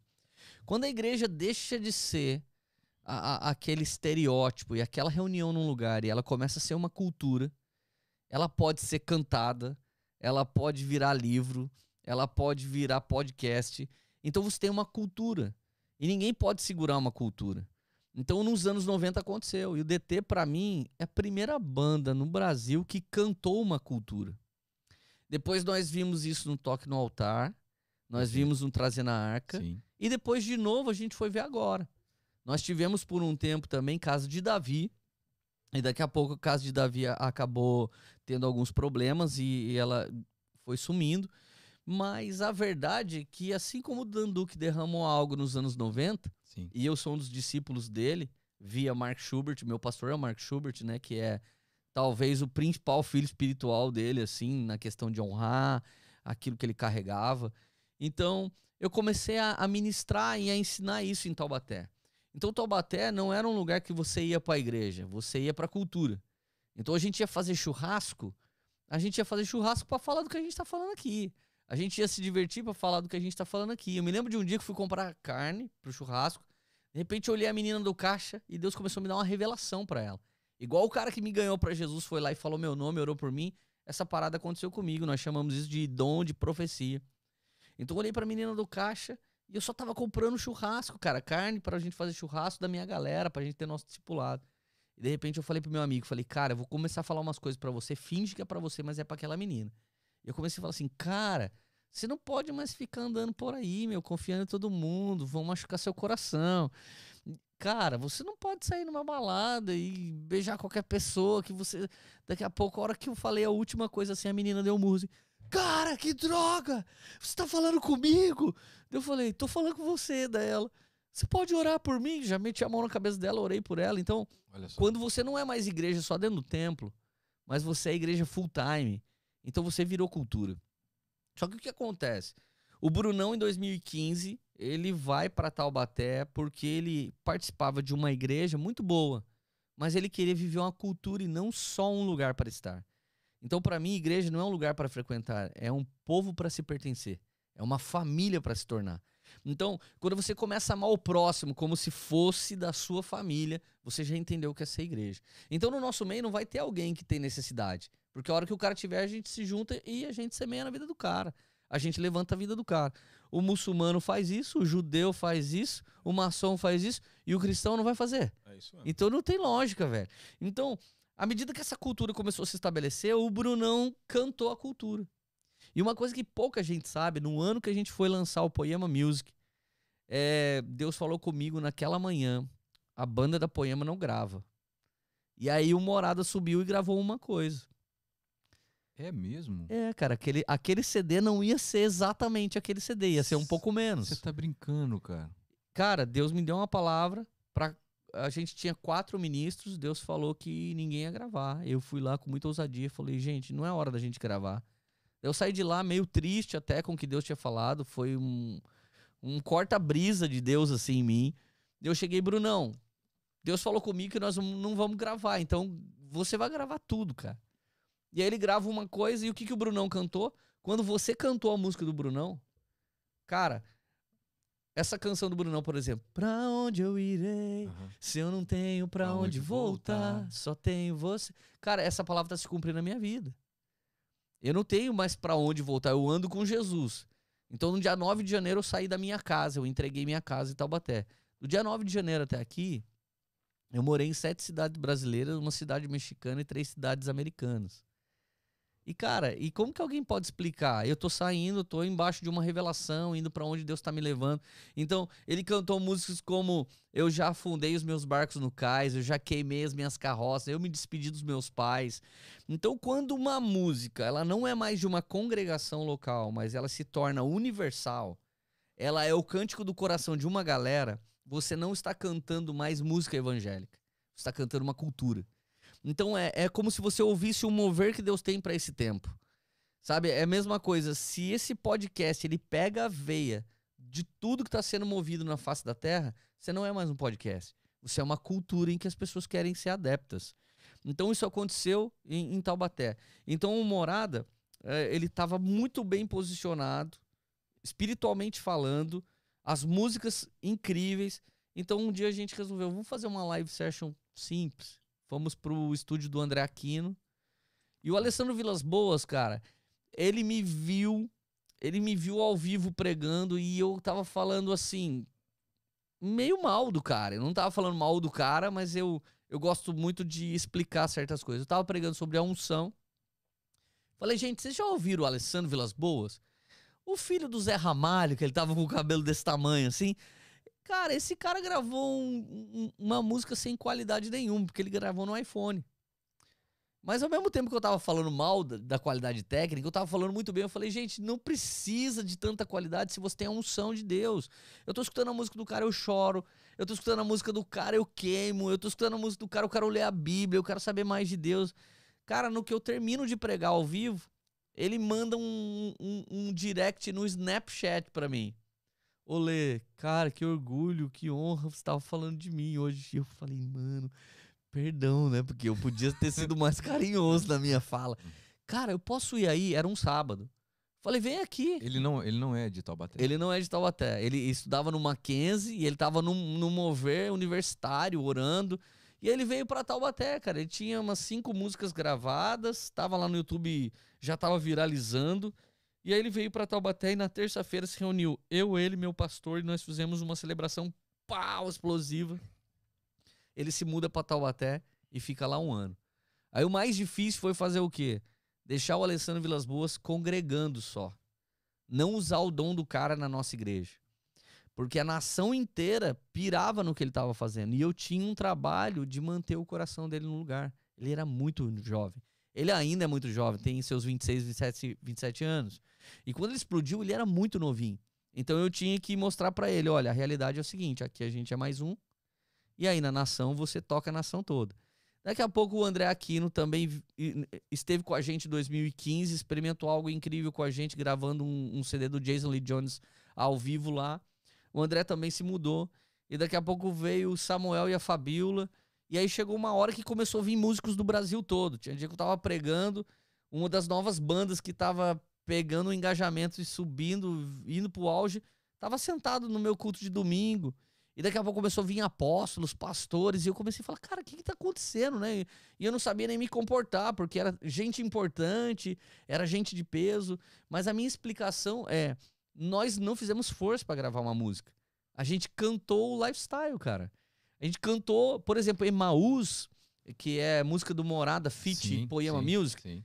fo- ela foi, inclusive. foi indicada como melhor, melhor canção fit do ano, só que aí veio a pandemia e não teve a premiação. Cara, aquela música foi um GC, um grupo de crescimento só de ministros de adoração cantando. Cara, nós arrumamos a mesa, preparamos a casa, perfumamos ela toda. Então foi seis, sete, oito caras que cantavam na igreja, cantando. Cantando assim, descontraído, gravando no, no coisa. Então, assim, nós não fazemos força para pregar. Nós não fazemos força para cantar. A gente só pregou e cantou o que a gente estava vivendo. E aí, cara, você tá queimando, você tá cheio de paixão, então você consegue prensar numa mídia. Poder de Deus que convence as pessoas. Então tem coisa tecnicamente gravada melhor que nosso. Eu tenho culto lá, cara, que não chega aos pés da qualidade técnica do seu podcast, mas é culto que não sei quantas visualizações que pessoas que foram transformadas. Então, a unção de Deus, ela tá sempre ligada à intenção genuína do seu coração. Então a gente até brinca com uma frase, né? Unção é um poder de Deus que muda a vida das pessoas. Então a gente brinca com uma frase da seguinte maneira: uns são e outros não. Por quê? Porque tem uns que carregam e outros não. Então, Sim. de repente, nossa galera cantou a cultura e a, cantora, a cultura explodiu nas nações. Mas nesse exato momento eu tenho pedido uma coisa pra galera de Taubaté, principalmente. Vamos andar, porque eu já sei que o que aconteceu em BH, quando saiu para as nações, houve grande frutificação, então, a igreja da Ana Paula e a igreja do Gustavo Bessa tá trazendo algo muito poderoso para o Sul. A igreja do André Valadão tá trazendo algo muito poderoso para a América. Então, para mim, a partir de um avivamento tem que haver um envio. Sim. Não tem como ficar um monte de gente incrível no mesmo lugar. Então, nessa, eu tô aqui em Orlândia. Sabe Deus até quando, sabe Deus fazendo o quê, mas eu me enviei primeiro, porque senão a galera quer que a gente construa um lugar e fique lá para todo sempre. E eu acho que isso aí não é evangelho. Eu acho que o evangelho tem a ver com o id, ele é missional, tem uma missão, então a gente tem que bater em retirada e fazer algo para Deus por aí. E posso emendar uma pergunta aqui, Hugão? E quando você viu assim, cara, o tamanho da responsabilidade que você tinha nas mãos, que eu acho que era controlar e segurar essa moçada, né? Muito jovem, e com toda essa explosão, não deixar a mídia e, os, e o show business entrar no ministério, cara, qual que foi a sua, a sua direção, assim? Você pode compartilhar aqui que Deus colocou no seu coração? Cara, é, na verdade, eu sou muito conhecido pelas pessoas extremamente conhecidas da Poema. Mas nem todo mundo sabe que o meu know-how vem de fazer toda uma base. Então, por exemplo, eu ensino muito uma palavra que eu chamo de governo o que Deus espera do homem aqui na terra, o que Deus espera da mulher aqui na terra, da família aqui na terra. O que Deus espera do Hugão, tem uma revelação especial só para ele, uma revelação especial só para você, uma só para mim. Eu prego muito essa mensagem. E quando você prega essa mensagem, você começa a dar destino profético e espiritual para as pessoas. Só que daqui a pouco você tem que equipar os caras, porque um cara tem um chamado, mas ele é operário. Outro cara tem um chamado, mas ele é executivo. E outro cara tem um chamado, mas ele é visionário. Um cara é leal. O outro cara é líder nato. O outro cara, ele, ele é simplesmente um, um ótimo subordinado. Então, juntar os caras certos, nas equipes certas, para que tudo dê certo, foi a parte mais difícil. E lógico, tudo isso veio a partir da Bíblia, mas meu know-how de empreendedorismo e gestão me ajudou muito nisso. Então, o que, que nasceu em Taubaté? grandes barbershop, nasceu grandes hamburguerias gourmet, nasceu grandes business porque nós ajuntamos um carinha que era operário. E ele nunca sabia o que fazer, ele só sabia fazer. Então nós colocamos um executivo lá que conseguia traduzir a visão de um ótimo visionário para um sistema Ctrl C, Ctrl V para operário operar. Então eu sou eu sou um visionário eu não chego nos pés do André Valadão, mas sou um visionário tanto quanto. Mas a minha mulher é operária. Então havia um abismo entre eu e ela. Às vezes a gente tinha até briga, porque quando você é visionário, sua mulher é operária, ela quer saber o que ela tem que fazer. E você só pira, entendeu? Então eu tive que arrumar gente executiva para estar tá entre nós. Essa experiência com o ministério me deu uma loja de carro, por exemplo. Tenho uma loja é, de carro popular na cidade de Taubaté, San, patrocínio Sanches Motors. Arrasta pra cima e compra o seu carro aí. Ai, boa, boa. boa.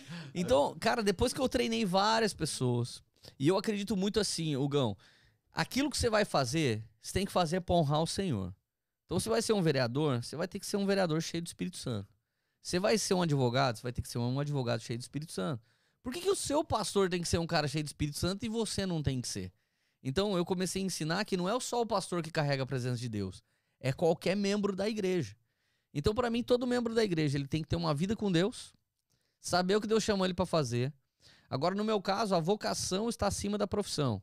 Outras pessoas ele pode ter a vocação introduzida dentro da profissão. A gente conhece vários caras, Bruno, que ele é um pastorzão, mas ele é gestor de uma empresa. A gente conhece vários caras que ele é um grande evangelista, mas na verdade ele tem uma companhia de construção aqui em Orlando. E ele pega uns malucos, o cara começa a trabalhar na obra, daqui a pouco todo mundo se converte, ele dá destino pros caras. Então eu comecei a acionar isso. Então quando essa galera explodiu, a gente já tinha, tinha feito isso 100 vezes. Então o que acontece? Como segurar? Porque qualquer um desses microempreendedores, eles começaram a ganhar dinheiro, cara. E uma coisa é você chegar na igreja, ah, cara, eu tô precisando de ajuda. E outra coisa é você faltar no culto, porque se você faltar, você ganha mais cinco pau. E aí, como é que você fala pro cara, e aí, irmão, você vai esquecer Jesus, que você era noia, mano. Você era maluco. Você não sabia o que era ter família, você não teve uma. Então o evangelho te ensinou a ter família. Agora, eu não inventei a roda, gente. Isso que eu fiz, Lutero fez. Lutero, ele simplesmente é sequestrado por homens poderosos e ele ensina o quê? O fundamento doutrinário que gera a burguesia na Europa. Ele começa a ensinar o cara, se tiver uma só mulher é bíblico. Se você não for drogado, se você não for viciado é bíblico. E de repente o cara tem só uma mulher, só filho, nasce a família patriarcal e é tudo que a escola de Frankfurt tenta destruir.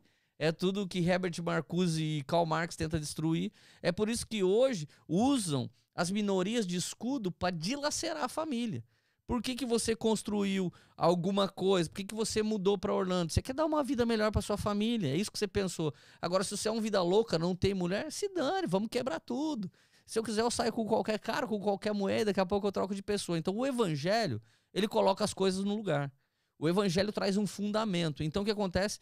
Nossa igreja teve um efeito antropológico, sociológico, porque ela é, é, é um tanto filosófica. Então, quando os meninos explodiram, a gente já era bom nisso. Agora, ao mesmo tempo, nada é perfeito. Como é que você vai chegar para um Brunão, por exemplo? A nação clama pelo cara. Como é que você vai falar? Eu quero que você fique no culto pregando. Então eu sou aquele pastor super liberal. Brunão, some daqui, velho. Vai tocar, talvez você vai ter 5, 6, 7 anos tocando o, o, o louco, Daqui a pouco, quando sobrar mais tempo, você volta para a igreja local. Eu te dou o maior apoio. Só que nessa, obviamente, você corre o risco de perder. A minha... Cara, eu não dou dinheiro para esses caras. Esses caras ainda traz dízimo para nossa igreja, eles ofertam na nossa igreja. Mas teve amigo meu que já chegou para eles: Ó, oh, quer ganhar 25 mil por mês para fazer nosso culto de sábado aqui para bombar? Que isso. Eles foram muito leais de ficar ali naquela cidadezinha pequena, honrando a igreja local. Então esse assédio, cara, é do homem. A natureza adâmica ela é terrível, seja lá no mundo secular ou na igreja, irmão, sempre vai bater na sua porta oportunidades malignas. Agora cada um tem que guardar o seu coração. E eu ensinei os caras, gente, Deus nos chamou para ser empreendedores do reino. Deus nos chamou para ser homens que fazem aqui na terra como no céu. Vocês sabem o que é uma família espiritual? O que é uma igreja? Vambora. Aí o Alessandro Vilas Boas, por exemplo, Chegou um momento ele falou: Lê, já deu meu tempo aqui, eu vou sair e vou consolidar meu ministério. Então ele é um cara que foi ali, nosso discípulo, foi ordenado pastor na nossa igreja, mas ele plantou três igrejas que não se chamam Poema. E hoje ele anda com o meu pastor e não comigo necessariamente. Por quê? Porque a liberdade, cara, as pessoas têm liberdade, elas têm que frutificar. Mas não foi fácil e ainda não é guardar o coração das pessoas. Mas ao mesmo tempo eu tive que guardar o meu. Porque antes desses caras dar certo também, eu tava tendo minhas propostas. Sim. Gente me chamando, sai de Taubaté, cara, vem pro Rio de Janeiro. Eu te dou um bom salário, você cuida da minha juventude. E eu agradecer, falar, cara, muito obrigado, mas, cara, Deus não me chamou para trabalhar, não sou peão church. Deus me chamou para hum. plantar um ministério. Então, por exemplo, eu tô aqui, você sabe que eu vivo ali na Lagoinha, cara, eu honro o André Valadão, honro a Cassiane, amo estar tá ali. Meu DNA é poemeiro. O que eu trago ali é para agregar mais, o que ele derrama em mim é para agregar mais. Então a gente entendeu nossa amizade, mas eu acho que família espiritual é como a família Vaz. Existem princípios da sua casa, existem princípios aqui na casa do Hugão. Então quando a igreja se torna esse lugar, ela não é mais um lugar para você estar. É um povo para se pertencer. Aí, cara, é o vida na vida. Aí o dinheiro é tudo nosso, o carro é tudo nosso. Cara, tem um carro na nossa igreja ele já foi de oito donos. Um deu pro outro, que deu pro outro, que deu pro outro. É uma Toyota Fielder, tá com 350 mil quilômetros rodados. Ainda bem que é o Toyota, hein? Cara, Ainda bem que tá Toyota, ainda bem que tá Toyota. Então, é- essa é a qualidade de uma igreja comunidade, entendeu? E eu acho que se toda igreja fosse esse lugar, então a gente ia empoderar pessoas. A igreja que não empodera pessoas para a sociedade, ela não aprendeu a ser igreja ainda. Concordo plenamente, né? Na minha visão, a igreja tem que é, discipular, né? A gente tem que ser discipulado para extrair o melhor que a gente tem para fora, né? Exatamente. Para o próximo. Então, tem que, eu tenho que né, entender, eu tenho que discipular os meus dons. Não é para mim, mano. Né? É para você, Sim. né? Dom E- é pro próximo. é pro né? próximo, cara. É pro próximo. E muitas das vezes que eu vi algum, alguns ministérios, e eu repito, e, e foram poucos, tá? Não, não foi muito, não. É, é de pessoas querendo o seu melhor para a igreja. Aí a pessoa, por dentro, ela morre, Sim. né? E aí, depois, quando eu vi extraindo o que tem de melhor do próximo para fora, eu vi tudo frutificar. E eu creio que aconteceu isso mesmo. É, eu creio não. Sim. É, é, Cara, é, mas é, ó, é, é, é- é um, prova. cara, um cara leigo aqui falando, cara, 100%. Tem nada de leigo, Gão. Tudo que ele fala aí é porque ele é evoluído em tudo. Porque você vê tanta gente querendo amarrar as pessoas ali né, dentro de um, de um- de um templo, dentro de uma igreja, dentro de um... Cara, não. Ele faz a parte dele e fala, valeu, irmão. É isso É daí. Toca creio, o pau, eu, eu creio na Vai, paternidade é que isso daí. catapulta. É isso daí. É isso aí. Agora, Isso é evolução. agora voltando àquela hora que vocês falaram sobre o congregar. Por que eu congrego ainda? Por exemplo, cara, eu sou um cara que eu não preciso mais congregar. Na questão. Tem dia que eu entro no meu quarto e abro a Bíblia, eu não sou o cara mais ungido do mundo, mas às vezes eu recebo um conteúdo de Deus lendo a minha Bíblia melhor do que certos pregadores podem me dar na igreja que eu posso ir. Então, nisso, eu sou tentado a ficar em casa. Mas umas três coisas que acontecem quando eu vou para a igreja. Eu aprendo a aturar o próximo. E isso é uma coisa muito. Cara, presta atenção, Hugão. Se um dia você for da minha igreja, é porque você me escolheu. Mas a galera nunca pergunta pro pastor: você escolheu todo mundo que congrega aqui? um dia um maluco chegou pra mim e falou assim: Eu vou embora dessa igreja, essa igreja não, não presta. Isso que Eu falei, brother, eu nunca te escolhi, irmão. Você ficou aqui sete anos sem eu nunca ter gostado de você. Sabe, irmão? Tem uns caras que querem tirar o pastor de mané. Eu falo, mano, sai daqui, brother. Ovelha a gente atura, mano. A gente não escolhe. Então é o seguinte: primeira coisa que a igreja vai fazer com você é fazer você aturar o próximo. Então, você vai estar ali, perto de gente. Olha pro irmão que tá do seu lado, diga eu te amo. Te amo, caramba, velho. Você nunca viu o cara. Pega na mão do cara, daí você fala, nossa, pega na mão. Onde esse cara pôs a mão? Tem várias coisas difíceis na igreja, cara. Daí um, um filho, um filho do irmão dá no seu filho, e aí você vai lá falar com o irmão, dá vontade de dar no irmão também, cara. Então, assim, é zoado, cara. É. Cara, então assim, primeiro, aturar o próximo. Segundo, se você já confessou que Jesus é o Senhor e Salvador da sua vida, a Bíblia diz que você é salvo. Então, Hugão, se você é salvo, você é salvo, irmão. E se você não for na igreja, você é salvo. Agora, por que ir na igreja? Esse papo aqui, querendo ou não, ele aumentou um pouco mais o nível de entendimento espiritual das pessoas. Por quê?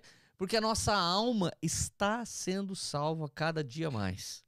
Então, que Deus dê mais podcasts que possa ajudar as pessoas a se espiritualizar. Isso é o porquê ir na igreja. Então, tem inúmeros pastores e pregadores que às vezes estão sentados para ouvir um outro pastor e pregador. Pô, mas também sou. Também tenho teologia. Também sei isso que o cara tá pregando. Mas por que, que eu fico ali? Porque alguma hora ele vai me dar alguma coisa que faz a minha alma ser um pouco mais salva. Agora tem uma última salvação que nenhum de nós ainda é salvo. É a do corpo. Então a Bíblia diz que o nosso corpo vai ser glorioso. Ele vai se tornar eterno. Então você pode malhar, você pode fazer tudo certinho, você pode ser vegano. Se você for atropelado, irmão, você morre. então o que acontece? Sou salvo no espírito o dia que eu me rendi a Jesus. Estou sendo salvo à medida que eu vou ouvindo coisas que edificam minha alma. E serei salvo só depois que eu morrer ou ressuscitar no corpo glorioso. Então, a tripla salvação, Gão, é uma das coisas mais importantes de você estar na igreja. E aí, eu costumo dizer o seguinte: se você escolher um advogado errado para imigração, daqui a pouco você tá no limbo aqui. Se você escolher o mecânico errado, daqui a pouco você tá na I4 parado no meio com o pisca-alerta. Se você escolher a igreja errada, você vai pro inferno, velho. Então eu acho que as pessoas tinham que escolher uma igreja boa, É um pastor líder espiritual porreta mesmo, que vai chacoalhar você, vai sair de lá mano, tô indignado comigo mesmo, eu quero subir de nível. Então, assim, essas três coisas, elas precisam congratular os irmãos, ter a alma um pouco mais é, edificada e, por último, aprender a ter uma vida de busca pessoal com Deus. Então, cara, eu acho que se você pegar a sua casa e se reunir, eu não tô querendo criar nenhuma heresia e os crentes que nem, nem briguem comigo aqui no podcast. Mas se você pegar a sua casa e fizer culto lá na sua casa, seu filhinho fala um versículo, sua mulher canta um louvor, você dá uma palavra na Bíblia, você tá cultuando, cara. Obviamente você tá cultuando. Agora, assim como existem profissionais, né? E eu vim ver esse podcast, porque esse podcast é animal, existem também homens que Deus chamou pra chacoalhar a vida espiritual das pessoas. E aí, cara, por exemplo, eu vou pra igreja aqui, cara, eu não congrego no Brasil, porque eu sou o cara que lidera a igreja. Então eu entro lá, ninguém deixa eu congregar. Os caras, olha, não acredito que está aqui do meu lado. Eu falo, caramba, que droga. E aí eu chego aqui em Orlando, sento no culto no meio, assim, ó.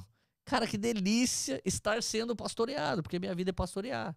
E às vezes eu saio com o Zulato, às vezes eu saio com o Samuel, às vezes eu saio com vários pastores aqui. Cara, os caras me pastoreiam. Como é bom alguém te dar um conselho, alguém te dar uma palavra. Cara, são psicólogos que não são remunerados. São coaches que não são remunerados. Esse- esses são os líderes espirituais. Então, esses três motivos me faz continuar indo pra igreja. E aí eu chego aqui, eu quero descansar. Às vezes, minha filhinha de 10 anos quer ir em todos os cultos, minha mulher quer ir em todos. Eu falo, meu Deus, mas vocês são crentes demais, gente. Eu quero férias de ir na igreja. Esse povo vai na igreja toda hora, mano. Tá louco, cara.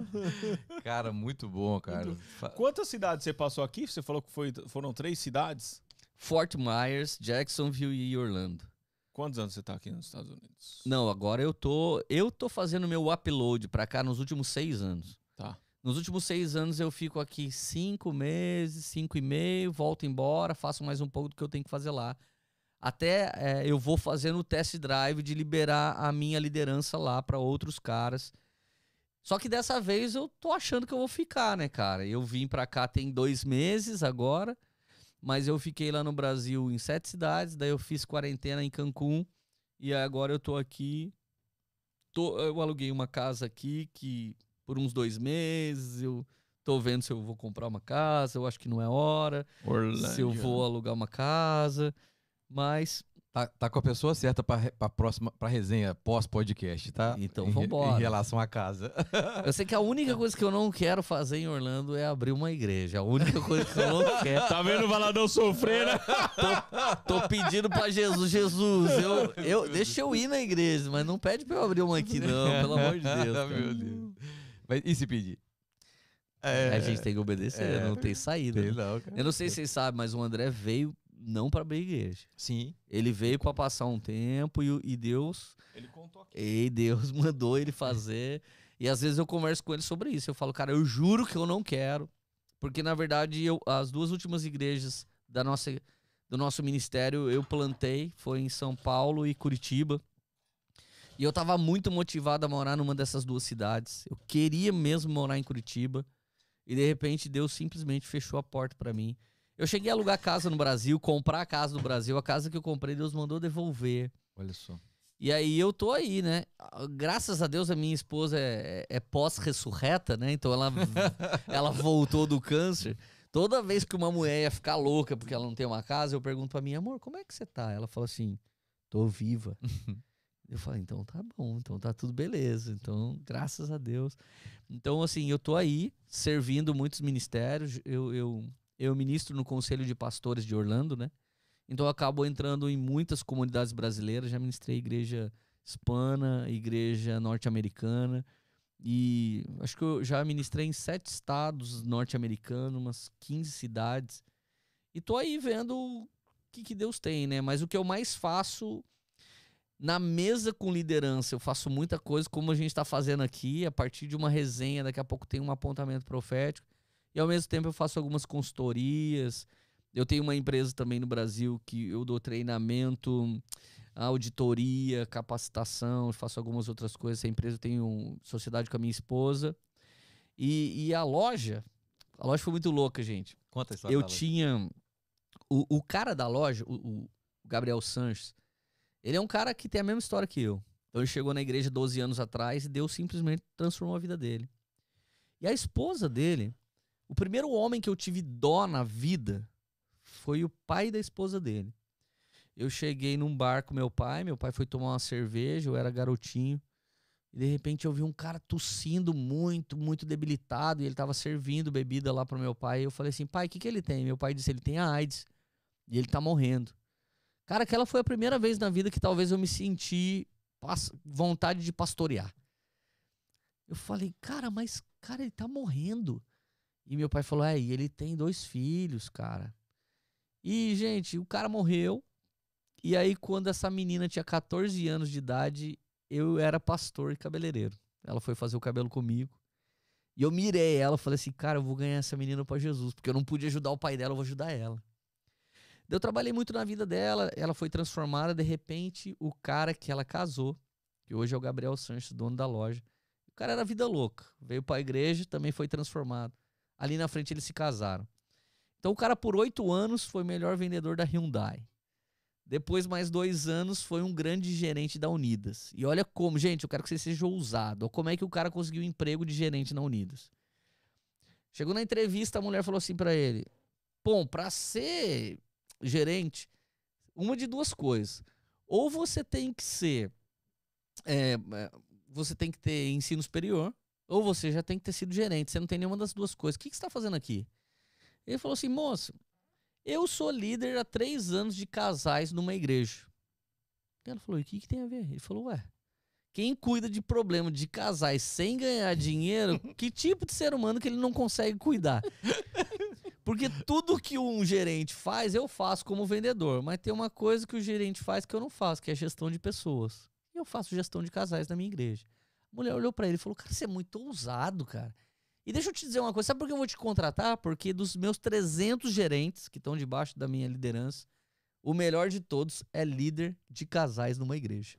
Você tá contratado. Mentira. Olha cara, olha só. Ó, oito anos, melhor vendedor da, da Hyundai e dois anos, melhor gerente da Unidas. Aí um dia, cara, eu tô passando na porta da loja dele, o Espírito Santo deu uma queimada no meu coração, assim. Vai lá e fala pra ele que eu vou dar uma loja de carro pra ele. Daí eu cheguei, entrei, falei, aí, ele, ô, vamos tomar um café. Eu falei, cara, Deus falou comigo que ele vai te dar uma loja de carro. Ele, cara, começou a chorar. e Eu falei, o que que tá faltando? Ele falou, cara, eu, eu tenho um pouco de dinheiro, cara. Eu tenho um terço do valor. Falei, entendi, mano. Não, mas vamos orar. Deus falou que vai dar. E eu orei por ele. Eu fui embora pra casa. Quando eu cheguei em casa, cara, eu tinha feito um investimento dia 16 de março na Bolsa de Valores com 66 mil pontos. E agora nós estávamos lá em agosto. E o meu investimento tinha triplicado. E naquela hora eu vi, depois que eu voltei desse rolê, uma semana depois eu vi que tinha triplicado. Eu falei, cara, tá na hora de eu. Eu sou swing trade, position trade, então eu falei, tá na hora de eu pegar um pouco desse valor e plantar num outro lugar, né? Daqui a pouco ele me ligou. Um tempo depois, Lê, você teria manha de. De começar uma loja de carro? Eu falei, cara, você quer que eu te diga uma coisa? Deus falou pra mim não só profetizar pra você. Ele falou também pra eu botar uma grana em você, velho. Ele falou, mano, e agora? Eu falei, cara, agora a gente precisa de um bom gestor financeiro, né?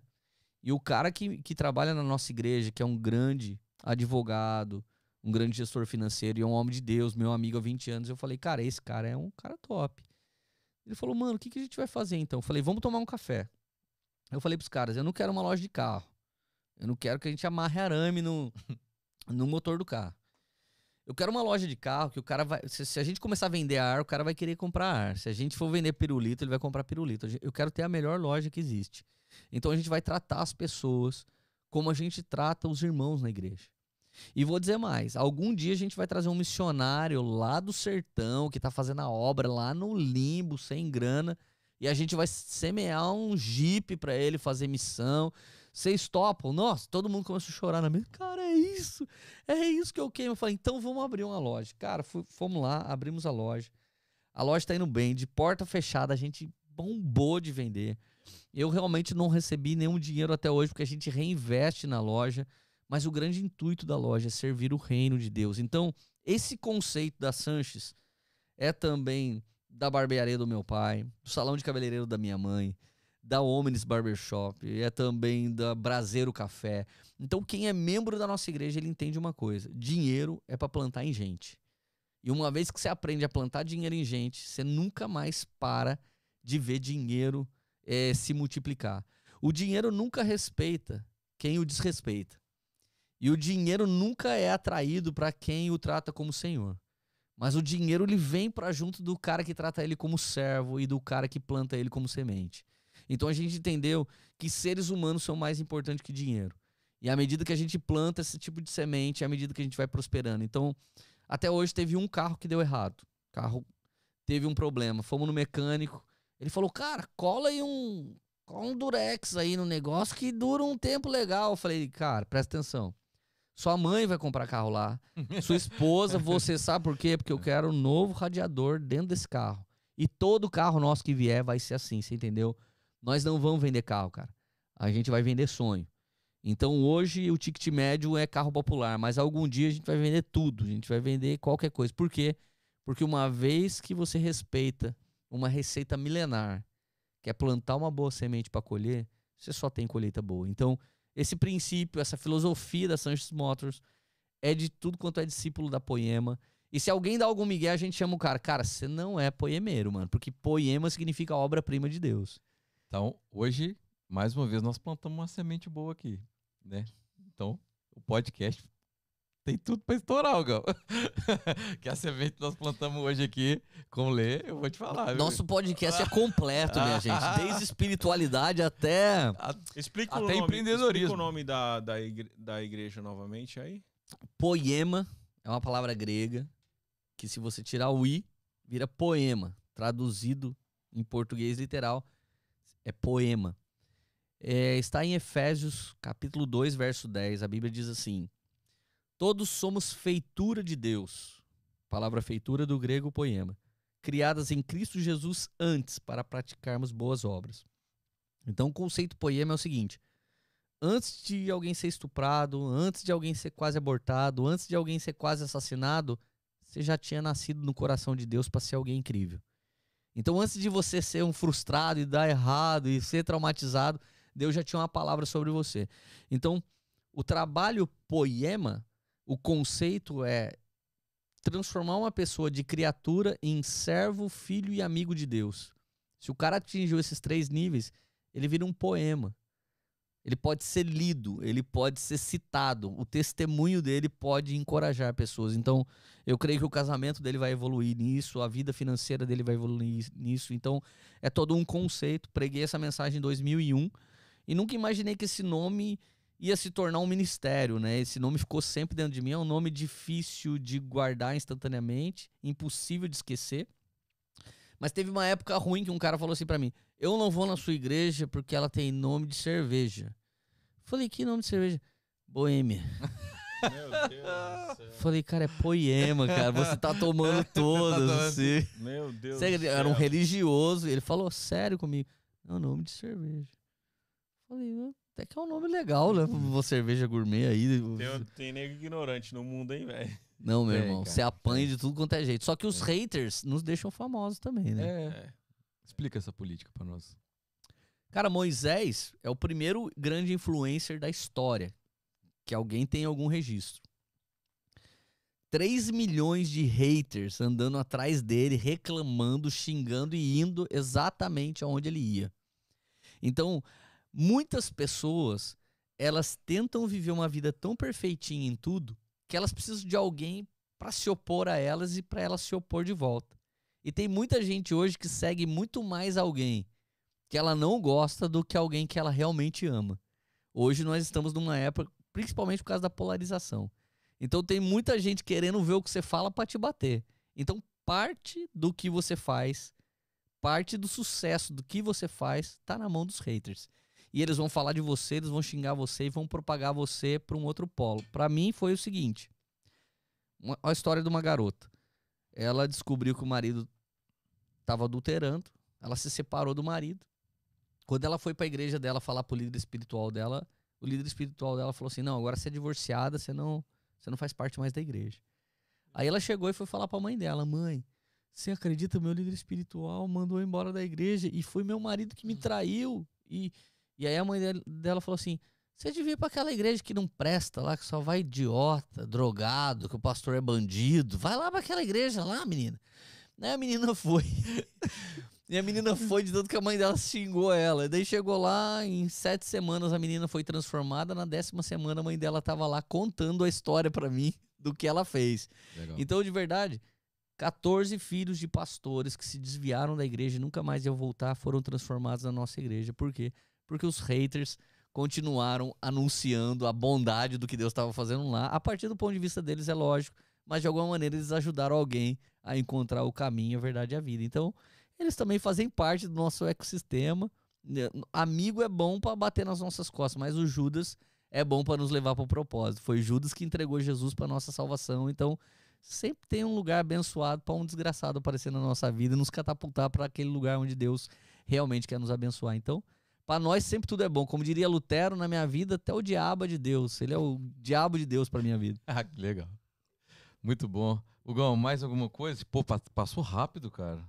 Eu vi aqui. Quatro agora. horas de Hã? podcast. né? Quatro horas não, deu uma hora e meia, né? Com Hã? o atrasinho que a gente teve. Ah, uma hora e meia, Ah, tá, sempre bom. tá legal. Pô, Lê, obrigado, cara. Foi Uma alegria imensa estar pô, aqui com vocês. uma honra te receber aqui. Obrigado pela moral, cara. Toda minha, cara. Mano, um WhatsApp assim, despretensioso. Ele, toda hora, irmão. Que dia e que horário? Eu falei, meu eu tava Deus quase pedindo já pra vir Top. aqui, mano. Só vem gente velho. top aqui. Ah, A hora que eu ouvi, eu falei, eu quero ir, mano. Ah, Será que eu posso levar uma oferta aí para o podcast pra eu ir? Cara, você, você já tá, você já tá contribuindo demais. Parabéns extremamente. pelo Parabéns. seu trabalho. Obrigado, Gugu. Sabe, bem, bem esclarecedor, né, para muita gente aí e que eu vejo que abraça sem preconceito ninguém, né? Não existe o preconceito, então isso é importantíssimo. Parabéns pela sua obra, pelo que você faz, pelo que Obrigado, você leva cara. para todo mundo, tá? Obrigado, meu amigo. Cara, Lê, bem-vindo a Orlando. Agora, em definitivo, Sim. conte conosco. Obrigado. Marquitito, Hugo, Bruninho aqui à sua disposição. Obrigado, Valeu, galera, Um meu abraço na família. Deus abençoe todo Obrigado, mundo aí. Obrigado. Foi obrigado. muito bom, muito bom mesmo. Muito bom mesmo. Muito bom. E quinta-feira, quinta-feira, quem, quem, quem, quem, quem, quem? Mas, mas, oi, vai. A gente tá deixando para anunciar no Instagram, né? Ah, é? É. Você, você. Tá bom, eu já sei quem que é. Eu já sei quem que é. Então tá bom. Valeu, Lê. Obrigado. Valeu, Marquito. Valeu. Até quinta.